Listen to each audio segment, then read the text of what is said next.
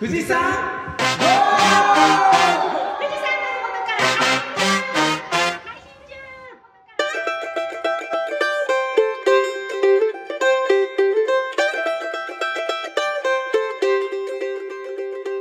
中農道富士山号は富士山のふもと富士宮から配信しています。メンバーは先週から堆肥作りでワクワクの麦ちゃんと。嬉しいことが続きますサトゥーと私も堆肥作りにワクワクしてます。麦ちゃんとかぶった。いっちゃんと。可愛いペットのレオちゃん。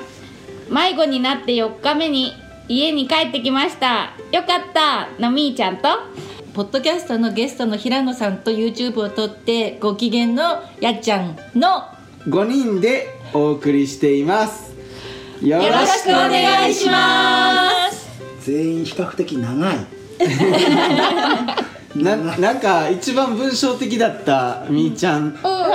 レオレオちゃん？そう猫のレオちゃんっていう。あ猫？うん帰ってきたの？そう飼ってて4日も12日だっけ、10あと日？10の日5時以降。あ夜そう。夕夕方の5時。えっとと、えっと、2月10日に行方不明になって4日後にバレンタインデーの日に。そうバレンタインデーの日に帰ってきて。でそうよかったってなってトラックとか乗ってっちゃう宅配のトラックとか乗ってっちゃってどっか行っちゃったのかなって思ってたんだけどどうやらなんか遠くに行って迷子になっちゃったみたいで痩せて戻ってきて今はもう餌もしっかり食べてゴロゴロ言ってよかったなってよかったです。思ってます。はい。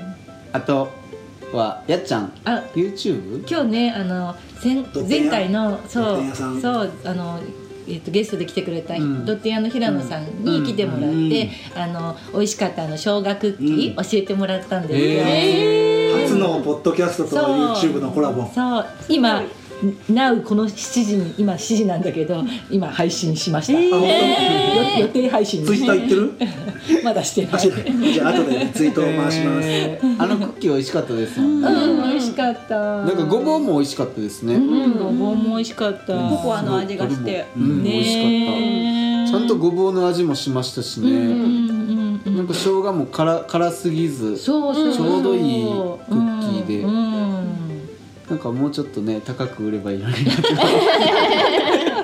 安いなと思って思ってました。あとはサトゥーは？そうですねいいことが続いたので報告したいんですけど、はい、一つ目がですね今日収録日は2月の17日なんですよ月曜日。今日、あることが発表されたんです。皆さん知ってますか？僕さっきツイッターでツイートしまくったんですけどごめん見てなくて。あのねこれ見れ見れる時間帯じゃないからね。さっきつぶやいたばっかだから。ポッドキャストアワード。ああはいはい、上位20う。んうん決まったんですよ。えまさか。なんと。農道富士ノ山ーノースタンドがなんと。選ばれませんでした。残念。だけど農家の種が入りました。トップ20人それ鳥肌立っちゃって今また鳥肌立っちゃっえて20番目あのねここから20個を、あの審査員があの最優秀賞と Spotify 賞っていうのを2つ選ぶんだけど、で最優秀はあの、えっと日本放送のうん。せ施設で表彰式があるんだけど、それが4月か。だから農家の種は20に入ってるので、ここから審査員がやるんだけど、その審査員の人が書いてくれたメッセージが、農業系ポッドキャストのエースみたいな形で農家の種を紹介してるわけ、それがあのお味噌汁ラジオのアスケンさんとかともしなやさんとかともツイッターでねコメント書いてくれてるんだけど、なんか僕らが少しなんか力になれてるんじゃないかなっていう気持ちがちょっとあるんですよ農業系ポッドキャストのエースとして、要は農業系ポッドキャスト盛り上がってます。そのエースが農家の種ですみたいな感じで出ててすごい感動しちゃったのが1個目なんですよ、で2つ目が、あのオープンチャットにあのリスナーさんが今日も入ってきてくれて、また増えたんですよリスナーさんが、だからあのーね、収録しながらオープンチャットでリスナーさんとやり取りしながらもそうなんだけど、こう聞いてくれてる人からの反応が、サイレントリスナーだったんですけど失礼しますみたいな感じで今日入ってきてくれたコメントが琥珀パパさんなんですけどすごいありがたいななんていうのが2つ目。で3つ目。すいません長くて。3つ目がですねこれが一番大ニュースかもしれませんが、なんと夜の農家のはい。浩平さんがプロポーズ大作戦成功しました、ツイッターで動画とか写真も上げていて、素敵なプロポーズの裏側をあのポッドキャストでも夜の農家最新刊でも喋ってますので、へえじゃあここで農道富士山号を代表して、えー一番新婚に近いみーちゃんにいい夫婦を続けるヒントを浩平さんに向けて言ってあげてください。奥さんの尻に惹かれてください。尻に惹かれる？尻に敷かれるじゃない惹かれる。尻に敷かれる惹かれてください。やっぱ女の人は強い方がいいよね。ああそうですね。もののけ姫でもそう言ってましたね。まさかのジブリ。そんなのそんなの言ってたジブリで夫婦を語る。いい国は女性が強いってああ君ね。夫婦じゃなくて、うん。確かに。そうですね。ぜひ。間違いない。結婚式のね何かもポッドキャストのあれ結婚式で公開収録とかしないのかな？面白いななんてまたあの皆さん夜の農家の方もね追いかけてくれると面白いかなって思います。以上ハトです。はい。であと僕といっちゃんはちょっとかぶっちゃったんですけど、うんね。対比ね。今究極の対比プロジェクトをやってまして究極。一ノ瀬牧場×アドリー×中島邦蔵 長嶋さんとこ何誰って中富牧場中富牧場誰？誰？誰？中島さんってみんな。リスナーさん思ってると思う。またねがりが中島さそうんですのね。ねまたゲストでね来ていただきたいと思うんですけどね。要は牛糞対比でしょ？牛糞堆肥、それをこううまいこと作ってうまいこと畑で循環させれるような地域循環農業を目指して要は完熟堆肥を作ってるんだね。そうですね。それがなかなかね温度が上がってこなくて今試行錯誤中なんですよね、やっぱね堆肥のことは小脳ラジオのゆうちゃんか。うんが詳しい？あのー有機野菜やってるもんで、ポッドキャストで喋ってますよ。面白い、また詳しくうん。聞きたいななんて小脳ラジオ聞いてるとう思う、ん。でまた堆肥の報告も随時してくださいよ。究極の堆肥の、はい。はい。究極の堆肥作ります。堆肥会やってもいいね。堆肥会。そうまだスタートしたばっかりだからね、うん。まだワクワクだよね。できたらプレゼントしますよ。だって。ね本当にいっぱい。リスナープレゼントが堆肥 面白すぎる。このポッドキャスト。最高 送料高いね。重たいから。ちょっとこっちに来てください。来てください。取りに来てくれたらただですっていう。プレゼントするからトリコにと。すげえな。ではメインディッシュへ。富士山みんなちょっと抑え気味の富士山号だったね今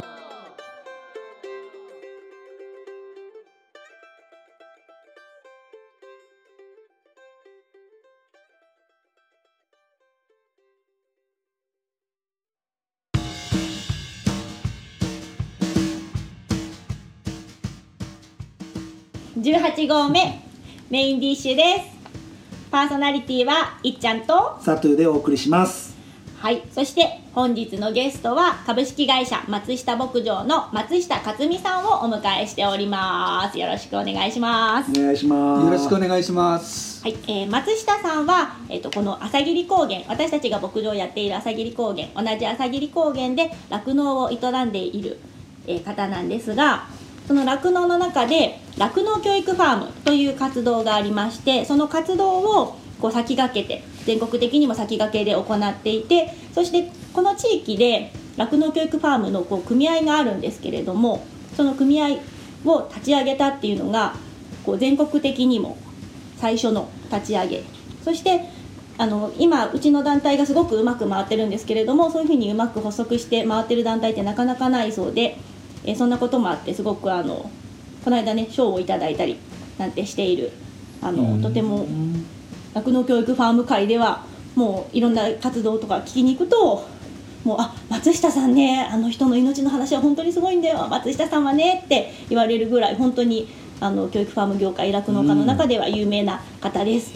であのうちもこ去年の6月から酪農教育ファームに参戦しましてあのいろいろ教えていただきたいなと思って お話をお聞きするのをとても楽しみにしております。よろしくお願いします。はい、よろしくお願いします。ではまずあの松下さん軽く自己紹介をお願いしてもよろしいでしょうか。はい、まあ僕はあのこの朝霧高原の富士開拓の、えー、2世として、えーうちの酪農を継いでやってきました。でその中でまああの何か他にもできるんじゃないかって常に考えててでまあきっかけはミルクランドっていうものなんですけどそこからはじあの酪農体験農業体験っていうことで始めてきました、まあ、そういうことを、えーやってきました。よろしくお願いします、よろしくお願いします。ミルクランドっていうのがあのこのあの朝霧高原にある、なんだろう体験施設というかうん。酪農、の複合施設というか、そういう施設ででそこを中心にね今酪農教育ファームが体験で行われています。はい。じゃあまずはあの酪農教育ファームについてお聞きする前に酪農、についてをお聞きしていきたいんですけれどもこう松下さんの考える酪農の良いところ悪いところってどんなところがありますか？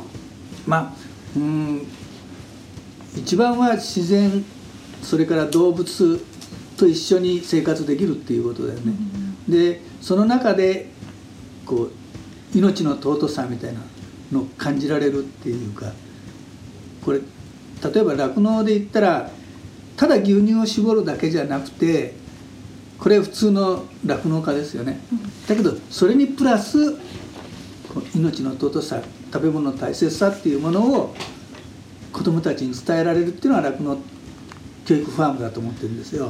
でそういうことをできるのがすごいなんていうのかな楽しいっていうかその反応が返ってきた時すごく楽しさを感じますよね、子どもたちの反応が返ってきた時。そういうことで言ったらあまあ牛乳を絞るだけじゃなくてそういうことがそういうことをもっと広げられるといいなっていうふうに常に考えているんですけどね。はい。はいじゃあこのその酪農教育ファームをこう立ち上げるきっかけはどんなことがあったのかをまずはお聞きしたいです。あはああのーさっき言われたミルクランドねい。はい。これはもともとはあのえっ、とファームステイとそれからあの牛乳ここの朝霧高原で乳製品を作るっていう構想があって、であのファームステイのできる施設は農家に作ろうっていうことが最初持ち上がってたんですよね、だけどそれってねなかなかあの農地法とかいろいろ問題があってできなかった。でもう一つは作ってもじゃあその管理ができるのかっていうことですごい難しいだろうなって。例えばベッドメイキングが農家で搾乳だとかねそういう牛の世話をした後できるのかっていうとなかなか難しいだろうっていうこともあったりしてでちょっとこうだんだん声が小さくなるっていうか小さくなってきたよね。でそんな中でじゃあ一箇所にその農業あのファームステイとそれからチーズ工場乳乳製品工場を一緒に作ろう。でそこで来た人たちにレストランで食べてもらおうっていうのがミルクランド構想だったんですよね。でその時にそれがこう立ち上がってきて実際できた時になかなかそれがこううまく回転していかなかったね。最初やっぱり立ち上げるっていうのは難しくて思うようにいかないと。でその中でじゃあ農家が何できるのかっていうことで始めたのがあの酪農体験なんですよね。え農家に泊まるファームステイっていうのは誰が泊まるんですか、あの町の人だとかえあの要するに農家以外の人たちが要するに今あのホテルに泊まると同じような民泊み農たいな家民泊的なイメージ。そういうのをやってて結局製品化したいってなったんですよね。そう牛っていうか牛乳をはいあのもともとヨーロッパではすごい進んでたんですよ、うんうんでファームステイっていうのはすごく進んでて、イギリスだとかねドイツだとかっていうのが進んでてそれを日本にも取り入れようっていうことで、で名付けたのがファームインっていう形なんですよ、でこことあとに何箇所かできて実際にできたのは千葉にもあるんですけどね、でもなかなか運営っていうのが難しくて、でいいろいろ検討したんですけどちょっとやっぱり難しいだろうなっていうことになってで一番は農地法に引っかかってるっていうことね、ええ。農地の中に建物を建てるっていうのは非常に難しいと。それってあの乳製品を作る設備じゃなくてファームステイをする設備ですか？そうそう。でそこであ泊まって農業体験をしようーっていうのがあのファームステイなんですよね。各農家に宿泊施設を作って、うんうんうんうん。各農家に泊まってもらおうみたいな構想が最初あったってことですよね。その時点ではもうミルクランドはあるわけですよね。いやその時その前だった。でミルクランドは製品を作るために作った施設ではなくてファームステイをやるためにやっていこうってしたらできなかったからミルクランドがまとまった感じですか？あの総合的にやろうって。っていうのはここ朝霧高原をミルクの流れる里にしようと。いう構想があったんですよ。でチあのチーズ工場とばっけだけじゃなくてあの牛牛乳工場もね、えーやろうと思ったんですけどそれはちょっと国の方で OK が出なかった。あのもうその頃いっぱい小さい工場がいあって、えでお互いに潰し合いをしちゃうと、うんうんうんだからあの農林省の局長通達っていうので、え作っちゃいけませんっていう作らせませんっていうことがあって、でじゃあどうしようかって考えたんですけど、ええ。で牛乳だけじゃ難しいと。えはい。でその当時あのうちの農協でチーズ作ってたんですよ、はいカマンベールチーズ、それがバカ売れですごい売れた時があってこれはいけるんじゃないかと。あじゃあそれをみんなでまとめて朝霧の何軒ぐらいあったんですか？ぼ牧場は。その時は。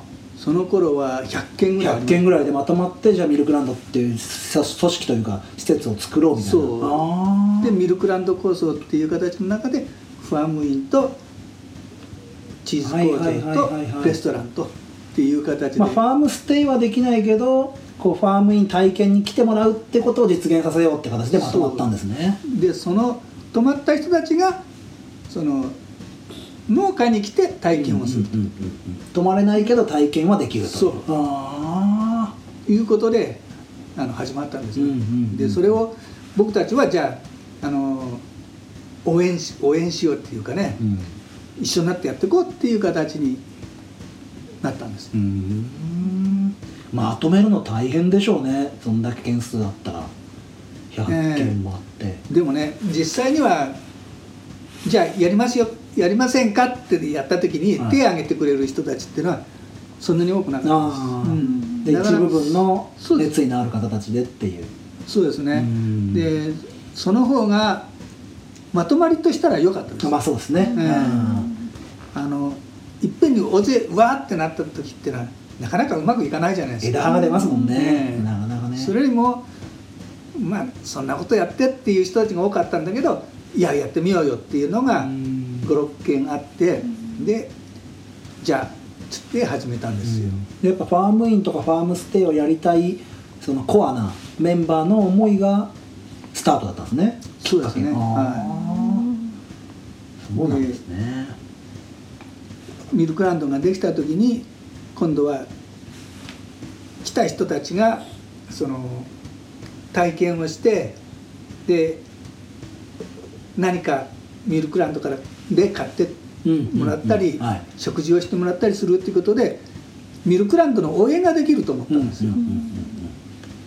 で僕たちも農家あのうちにいて牛の世話をしながらあの酪農の良さとか、うん。牛のあったかさみたいなことを伝えられるなっていうことで、えー農家に来てもらえば、うんお互いにウィンウィンの関係でできるなとうんいうふうに考えてたんですよね。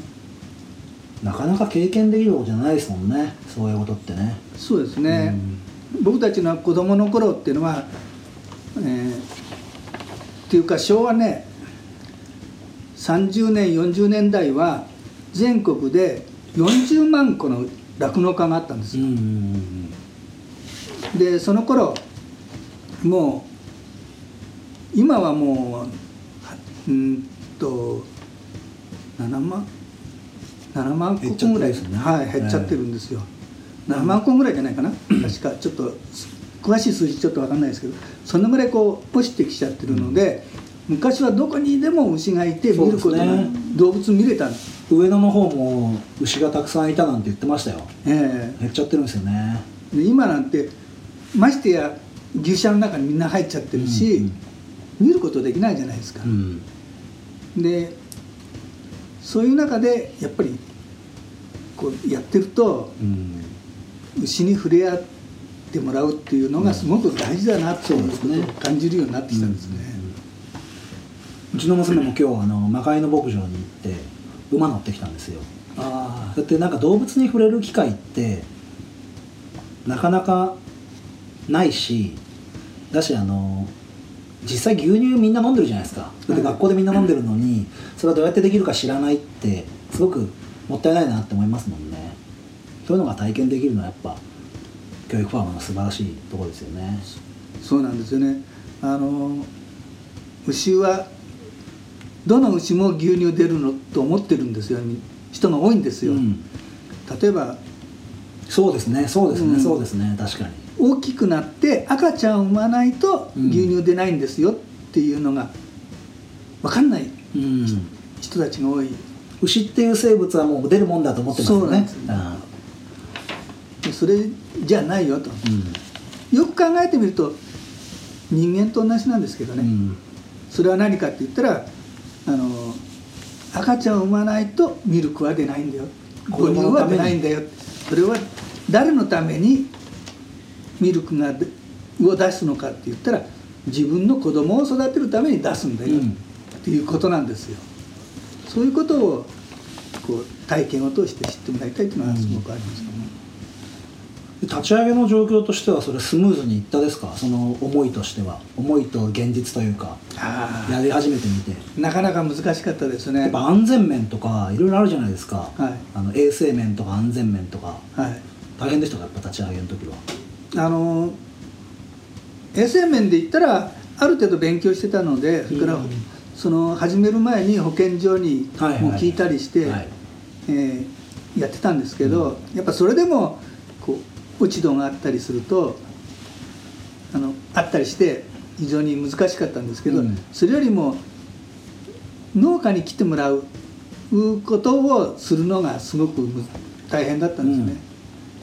年間に、え1年間に300人ぐらいしか来てもらえなかったんですよね、うん。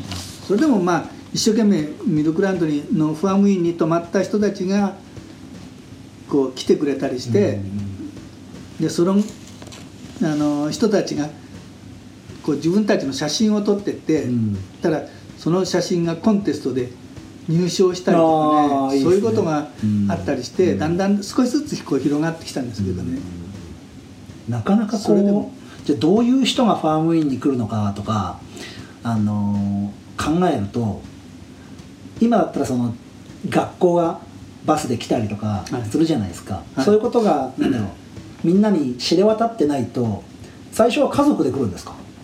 そう最初はねやっぱ最家族を中心に考えてたんです。はい僕たちも考えてたのがそうですね。ファームステイを考えると家族体ですよね。そうなんですよ。あでもやっていくうちにあのまあポツンと学校が来たりそれからうん。そういう話をする中であの命の話をしたらすごい良かったよとーあー。受けたよとかって、はいはいはいはいただ受けるだけじゃなくてね、うん。こうすごい関心を持ってくれたよとかっていうことをこうあの年間に2回か3回反省会みたいなことやってて。ああいいですね、ええでそこの中でこうやって話をしてった時にあこれは必要だの、ん。だねっていう話になって、うん。じゃあそれをこうやっていこうって言った時にあの少しずつ形ができたっていうか、うん。そういうことになってきたんですよね。すごい教育的な活動にどんどんどんどんレベルアップしていった感じになるんですねじゃあ。そうですね。あの最初はそういうふうになかなかこう何をやっていいかっていうの分からなかったんだけどあのある時ねこういうことがあったんですよ。学校が来た時にあのこの牛は牛乳が出なくなったらもうお肉になっちゃうんですよっていう話をしたんですよ、はい。子供たちにね。そしてその子供たちがあの僕の近くに野外活動センターってあるんですけど、はいすね。そこに帰ってって昼食の時に何が出たかって言ったら カレーが出たんですよ。そうしたらそ子供たちがそれを食べれなかったんです。お肉があるお肉が。ねかわいそうになっちゃって、で次の時にあの次の年だったんですけどね。その先生がまた来た時にうん。何を言ったかっていうと「あの話はしないでください」って言われて、うあってその時すごい気がついたんですよね。あ僕の喋り方が足りなかったなと、うん。その伝え方が足りなかったなっていうことをすごく感じて、でこれはあの最後お肉になってそれをみんなの命の糧になってるんだから、うん。ちゃんと食べなきゃいけないんだよ。だからしっかり食べてくださいねっていうことまで伝えるようにしてったうん。らあのそこからがぐっと前へ進んだんですよ、うん。そういうことがあやっぱり必要なんだな、うん。でなかなか例えば牛乳にしてもあの学校で飲んでる時にあのなんていうんですか残しちゃったりとか、はい。料あの給食も残しちゃったりとかって、えしちゃうじゃないですか。でそれはあの言ってみれば食べ食べ物になってくれた動物に対して動物や食べ物に対して失礼なんだことなんだよっていうことをやっぱり伝えなきゃいけない。である面感謝っていうものが必要じゃないのかなというふうにこうまあ反省会の中でね一杯飲みながらそういう話をしたりしてこうその頃はねみんな一生懸命やろうって考えてたのでコアなその飲み会とかで集まって反省会やるメンバーなんかは最初何人ぐらいだったですか？えっと56人。あだからメンバー大体いあましたから。でその56人からどんどんどんどんその来てくれるお客さんが増えてくればくるまあミルクランドにお願いすると割り振ってくださるじゃないですか、はい。どこの牧場でって、はい。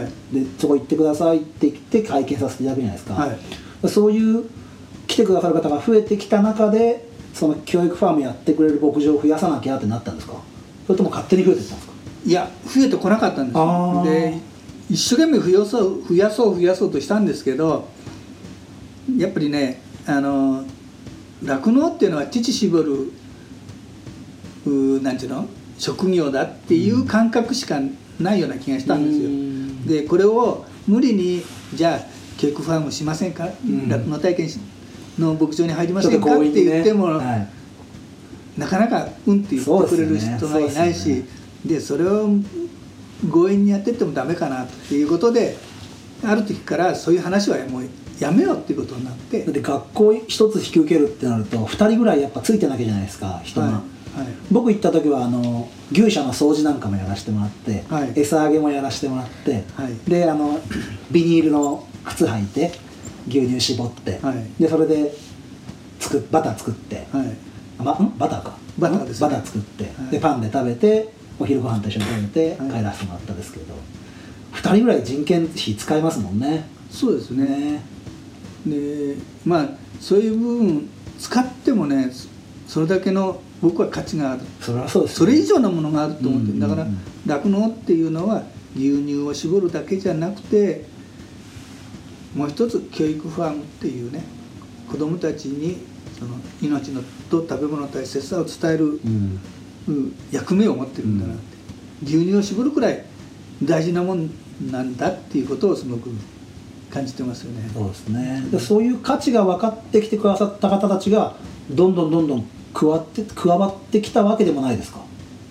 あの学校が出る来るようになってからはそういうふうになってきました。あで学校の先生って移動するじゃないですか、あはいしますね。あそうですね。そうすると移動がしたとこであれはすごく良かったから、そうぜひ行きたいですっていうことで学校で言ってくれるとまた違う学校が来てくれて、くれたっていうことでん。増えてきましたね、で正直あの野外活動センターとか、はい。あの元栖湖西湖あたりのはい。野外活動できて宿泊できる施設がなければ多分酪農教育ファームもなかなか難しかったんじゃないかなって思うんですよ。学校が宿泊訓練で来るじゃないですか2泊3日ぐらいで、はい。あれすごい大事な機会ですよね。そうですね。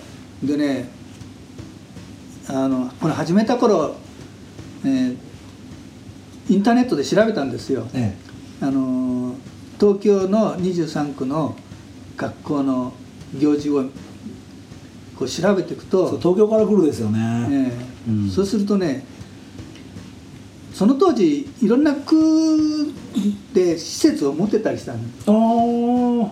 で今はもうだいぶ変わってきてるみたいですけどね、うん。それ運営が難しいっていうか、はい。そういうので言ったら持ってないんですけどそれでもあの静岡県はあんまり来ないんです。そうですそうですそうです。栃木長野群馬山梨、千葉。で静岡来ても伊豆の方だけうん。っていう形でそういうところが多かったりするんで、あのこれはなかなか難しいなっていう形でこう話をしてたんですけど、でこれはどうしたらいいかなって考えてはあの始めたのがホームページを開いたんです。僕自身がホームページあ開いて個人で？個人で。ミルクランドじゃなくて？はい。ああほで勉強して作ってでやってそれを見てくれた東京のあの中国のある学校の先生が、ぜひ体験をさせたいっていう形で来てくれてでそれからこうだんだんだんだん広がってって。それからもう一つはあの川口湖の、えー、とホテルのホテル組合の人たちが、あはいそのその当時あの5月の連休が終わるとパタンって客が落ちちゃったんですね、はい。そうですね。でその後修学旅行とかなんかこう客を呼ぼうって考えててでそれはなあのどうしようかって考えた時に修学旅行旅行を呼ぼうとうんいうふうに考えたんだそうです。でだけどじゃあ何をやるかって言った時に非常に難しくてあのいろんな例えばあのガラス工芸だとかそういうのは川口湖の方にあるわけ。ね。オルゴールとかガラス工芸とかね、ありますよね。ところが酪農体験っていうこういう特殊なのはここしかなかった、でぜひあの川口湖のそのホテルの人たちがこのプロジェクトに加わってくださいっていうことになって、で関西の方のあの旅行者を呼ばってで体験もしてもらって、へっていうえ形でこう広がってきたの。で一時あの関西の方の修学旅行もかなり来ましたけど。恵まれてるのは山梨の方行くと中央道から東京から来るじゃないですか、はい。で川口湖で降りて、ええ。で今度こっち来ると東名から帰れるじゃないですか、ええ。通り道でいいんですよねすごい。そうなんですね。だから多分学校とかもバスで来やすくて、えすごいいい立地だなって朝霧のこの体験の状況って。でまた今度ふもとっぱらさんとかね家族で来ている人たちがね、来てくれるといいですね。えそうなんですね。だからこれから本当は家族の人たち特にねお母さんがやお父さんにその体験を知ってもらいたいっていうのがあるんですよ、あのなぜかっていうと子供が来て学校とかで来てね、はい。体験してくれてでこう素直に聞いてくれてっていうことがあるんだけどそのやっぱり育ててるお母さんお父さんにもうん。子供たちをね育ててるお父さんお母さんにも知知ってもらいたいんだよっていうことがあって、でそうするにはやっぱり家族で来てもらうっていうのも大事だなと思って。ですね。なんか子供会とかね。うちいちご狩りなんか子供会とかで来るんですよ。ああ。子供会とかでまとまって来たりとかしたらまた面白いかもしれないですね。そうですね。ね。親も来るしそうすれば、あの8月は意外とあいますか？ああ、ええ。いいですね。それもね。8月は学校が休みになるじゃないですか、うん。そうするとあのボーイスカウトだとかボーイスカウトガールスカウト、ありますね、ええ。それから子ども会うんうんうん。がそのシーズンは来ますね、あのスポーツのねスポ少とかのねちょっとした合宿の旅行みたいなので寄ってくれたりとかしてもいいですよね。いい経験になりますよね。そうですね。今何件ぐらいやられてるんですか？教育バンバこの朝霧高はい原、朝日高今どれぐらいに増えてるんですか、えーっと増えてない。逆にこう酪農をやめちゃったりして、え減っちゃってて、でそういう部分で言ったらさっきあの先ほど言ってくれたその一ノ瀬さんがね、はい。一ノ瀬牧場が入ってくれて、えうん。こうなんとか保っててるっていう感じなんですよ、じゃあ現状維持みたいな形で今そうなんですよね。ピーク時よりは減ってきて現状維持って感じですね。そうですね、うん。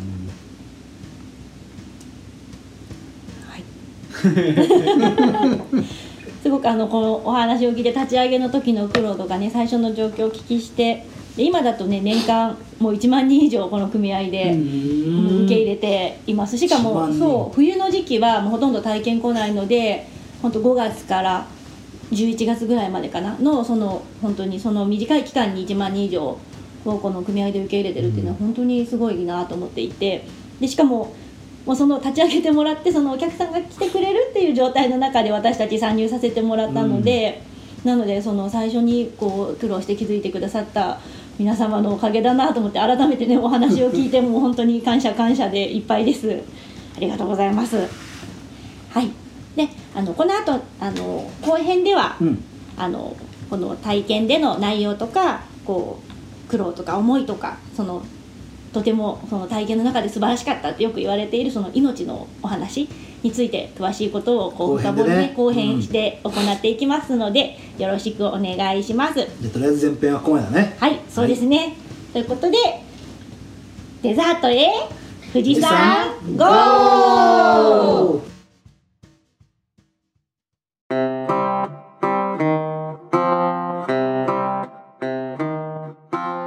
デザートの時間となりました、えー松下さんお疲れ様でした。ありがとうございます。えっと18号目のエンディングとなっています。えっと今日のあのゲスト松下さんにはあのすごいいろんなことをなんか私いろんなこと本当に知らなかったなっていう あのそのミルクランドっていうあの宇都宮のあのすごくこうメジャーなあの施設なんですけど何をやってるのか今日初めて知ったみたいな あのびっくりしました。麦ちゃんも何か質問したいことだらけで頭の中がぐるぐるだとは思うけど。質問したいことだらけなんで、ん。ちょっとエンディングで喋り出すと止まんなくなっちゃうから、ちょっと次の機会に 撮ってます。だけどなんか、本当にこう体験なんかふ今日も僕うちのパートさんとあの話してたんですけどその富士富士宮ってそのなんだろう一次産業第一次産業で普通の人が体験できないことがいっぱい体験できる資源がすごいいっぱいあると思うんですよね。でそれをこう僕らもこうネギ収穫しながらこうこのネギ収穫する体験ってなかなか味わえないじゃないですか、で僕らはもう毎日当たり前のようにやっててで1日何トンって収穫するのがもう当たり前でルーチン化されててだけど普通そこに同じ地域に住んでても全く農業したことない人にとってはネギ収穫することなく人生が終わる人もいるじゃないですか。でそれってすごい価値だよねっていうのをパートさんの時は言っててでそういうのをもっとなんかせっかくある価値をこう世の中に伝えていかないといけないよねっていうのを今日話してたんですよねうちのパートさんと。でそのお本当にこう僕の前を先にこう歩いてるなっていうのをちょっとあの先ほどのメインディッシュを聞きながら思ってました。すごい本当に尊敬できるなっていう感じで素晴らしいなと思います。実際それをこうなんていうんですか先頭切って走ってやっていってるっていうのが本当にすごいなと思ってまあちょっとあの聞きたいこといっぱいあるもんで。でも本当なんかもうまさに最先端？みたいな活動ですよね。本当になんか今今すごくやっぱりこう体験体験ってあのね6次産業化ってすごくこう言われてるけども本当にずっと前からそれをこうねあの先駆けとしてやられていたっていうのはすごいなってもう本当に思いました。ねね、なんかこのオープンチャットでもねすごい今日活発にあのいっぱい意見 あのなんかコメントいいててやっぱすごくこう興味があの皆さんあのあるんだなってすごくねねなんかちょっと本当にすごく体験、この富士宮の農家の人ってすごいこう体験やりたいもう本当にあの農場ステイの体験だとかあのぶどう、どね佐藤さんもそうだけどあのぶどうの収穫体験だとかあのこの富士宮のテーマパーク化、うん。みたいなことをやりたいねってみんなで言っててそのそれがもうすごいみんなバーってこの オープンチャットに流れてます今。えーそうなんか個々にね、うん。皆さんこう農業を個々にやるんじゃなくて地域としてこう、うんいろんな体験ができるっていう風になるとやっぱりこう他の人たちも呼びやすいと思うんですよね。そうですね。幅広いっていうことはすごく大事なことだと思うんですよ、うんで多分ネギ作っててもすごいその作るっていう過程の中に思いがあると思うんですよ、で例えば酪農で言ったら、なぜ牛を飼ってるか牛をどういうふうに飼おうかしてる飼おうとしてるかって言ったらみんないかに健康に飼うかっていうことを考えてる。んですうん。意識してないんですよ。だから一生懸命病気のねにならないようにはこういうものを食べさせようとか、ね、この時間にこうしようとかってやってる。わけ、それは何かって言ったらいかに健康に飼う、ん。健康に飼うことによって僕たちは牛乳がもらえてで生活ができてでそれにとって牛も長生きがでで長生きすれば牛乳もずっと出してもらえる。それが短ければそこでお肉になって終わりになっちゃうんだけどこれが長ければ今度はちゃんと返してくる。いかに健康に飼うかっていうことで言ったら酪農っていうのは牛と一緒に生きていく仕事牛との共存っていうんですけどそういうもんだと思うんです。だから野菜だとか、ね、ネギでもそうだと思う。いかに美味しい野菜ができるかっていうには堆肥のことだとかいろいろ勉強しないとできないしそれをやることによってあこれはいい野菜ができたっていうふうになると思う。でそれを本当はもう一ついくと子供たちに種を植えるところからこう体験していくっていうのがいいのかな。ただずっとそれを見てるわけにいかないのでたまに来てあの手入れをしたりしてでできたものを今度は家へ持ってって食べてもらうっていうこともすごく大事なことなのかなっていうふうには思いますよね。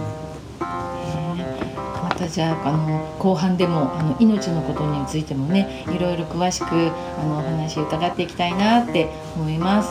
あのちょっとね私もあの今日その YouTube であの平野さんあの前前回のあのゲストのドッテ屋さんの平野さんにねお会いしてちょっと話違うんですけどあのなんかすごくあの電話がねかかってきたんですってお客さんから、うんあのポッドキャストを聞いたよって言って。そうそれをなんかわざなんか電話くれて午前中。そうそれでねなんかすごい。すごい良かったよみたいになんか聞いあの言言ってくれてそれでその人がなんか麦ちゃんのことも知ってたみたいな。それでなんかあのーしずぎんのか方でなんかあのその麦ちゃんのところに行ってるせんな方となんか一緒にちょっと行ったことあったらしくてでなんかすごいそういうのもあってなんかすごい電話で話し込んじゃったんですなんて言ってくれて。つながり。うん。嬉しい。そうすごいなんか嬉しいお話だったんでちょっとシェアさせてもらいました。麦ちゃんもすごい すげえ。ねなんかサトゥーもなんかい言いたそうな顔してるけど。ああ今日？何か？あの急に来たな。この配信日2月23日なんですよ、みーちゃん何の日だ？さっき話してる時聞いてなかったから振ってみようと思って。あ2 月23日は何の日だ？ヒント。3776富士山号の日。あのリスナーの方も結構知らないと思うんだけど 麦ちゃんさ向こうにいる時富士山の日なんて知らなかったの？うんそう。知らないですあ富士山の日？そうだよ。えー、私のど富士山号の日にしたのかなって思っ富士山の223は2月23日からも来ていて実は世界遺産にするために富士山の日っていうのをこの地元は盛り上げていますであの学校とかでもちょっとイベントやったり富士山メッセっていう大型施設なんかでもそういう企画をやったりとかして盛り上げているんですね。なので農道富士山号の日です。正解です。富士山の日。であの特別号をもう一個今回は配信をします。はい。僕らであの特別に撮った雑談を、今回は2本。あの今回の18号目と特別号2本出てますので18号目聞いてくれた方そのまま特別号の方も聞いてくれるとまた違う僕らのトークがあるかなって思いますよろしくお願いしますはい。農道富士山号では、えっ、とリスナーの皆さんからのメッセージを募集しています。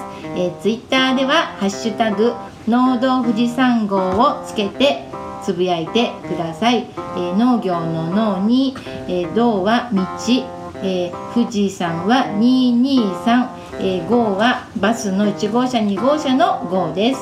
えー、Facebook もページもありますのでいいねしてくれたら嬉しいです、えー、Gmail も、えー開設しました、えー、農道富士山号、えー、NOUDOU 数字の 223GO アットマーク Gmail.com です。そのオープンチャットの説明をもう一回。あの僕のツイッターとかでも、うん。あの URL を送ってるんですけど LINE の皆さんが使ってるのはトークじゃないですか。うん。で LINE アットとかも来るじゃないですか。ううん。んだけどオープンチャットっていうのが、うん。えっとトークのところにあるはずです。うん。それ Facebook で説明文を入れてあるのでぜひ Facebook で見てくれればいいんですけど、うん。要はえっとじゃあ LINE の画面見ながらか。あのこ琥珀パパさんよく入りましたね。だから URL から飛べるからとかすぐに、うん。えっと、みんなトーク開くと。じゃあ URL から入ってもらったらいいですね。あえて説明するとさ LINE のトークのページ開くとさ右上にさうん。トークマークプラスみたいなのあるじゃんね。あるある。それを押すじゃん、うん。そうすると右上にオープンチャットが出てくるでしょ、るね。うん。これで入る。うーんで農道富士山号って検索してくれると農道富士山号のオープンチャットが出てくるという状態です、オープンチャットって出てこないよね。出てきた今私。出てきた？うん、あれ？LINE の右上のねトークプラストークマークプラスっていう、すごいね。これ便利だと思うんだよね、うんうんツイッターみたいに偽名で入れるからね。ほらほらほら。うん。オープンチャットこれじゃない？へえくいいと思うすごいね。苔が好きな人。とかへえ苔が好きな人？要はえっとサトゥっていう偽名でチャットに入れます。昔チャットってあったじゃないですか、自分の名前じゃなくて、うん。LINE ってどうしても本名でやってたりするから、うんつながりたくないけど LINE を使って偽名でチャットができるっていうのがオープンチャットなので,、今日琥珀パパさん入ってくれたんですけど結局本名じゃなくてあだ名でとかで入れるもんで誰だかわからないしこう、ね、そのリスナーの方ともやり取りしてもその人の本名が出るわけじゃないのでいいかなっていう感じで。じゃあオープンチャットノート富士山号に入りたい人はうん。うん Facebook からとりあえず入ってもらったらいいですね。うん。なるほど。Twitter か Facebook か、まあ、ポッドキャストの音声かで LINE を入ってる人はね、うまくつながってくれるといいかなって思います、えっと次なんだっけ？19号目。19号。目でお会いしましょう。へえ。それでは皆さん